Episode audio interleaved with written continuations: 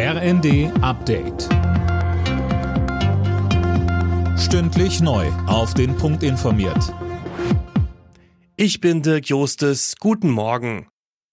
Wir lassen niemanden allein, das hat Bundeskanzler Scholz mit Blick auf die gestiegenen Energiepreise erklärt. Heute treten nun die Entlastungspakete 1 und 2 in Kraft. Sönke Röhling, was ist da alles drin und wie stark wird Otto Normalbürger dadurch entlastet? Also neben dem viel diskutierten 9 Euro ÖPNV-Ticket und dem Tankrabatt werden der Grundfreibetrag und der Arbeitnehmerpauschbetrag rückwirkend zum 1.1. angehoben. Und für Pendler mit einem Arbeitsweg über 20 Kilometer gibt es eine höhere Pendlerpauschale. Außerdem kriegt jeder Einkommensteuerzahler einmalig 300 Euro plus 100 Euro Kinderbonus. Und für sozial Schwache gibt es einen Heizkostenzuschuss. Alles in allem kostet das allein in diesem Jahr knapp 4,5 Milliarden Euro.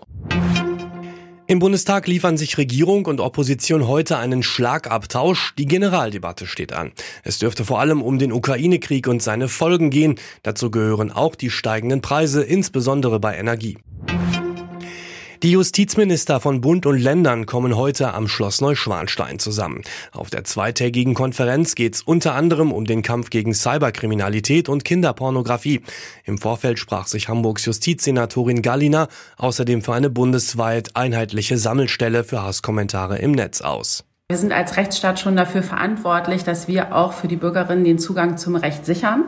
Und es wird ja auch an der Berichterstattung sehr deutlich, das funktioniert noch nicht optimal und ein Online-Dienst, bei dem ich sehr niedrigschwellig meine Anzeige aufgeben kann und bei der ich auch direkt meinen Screenshot hochladen kann und beispielsweise auch direkt einen Strafantrag stellen kann, ist da deutlich effektiver. Über das Pfingstwochenende brauchen Autofahrer viel Geduld. Der ADAC rechnet auf den Autobahnen mit langen Staus.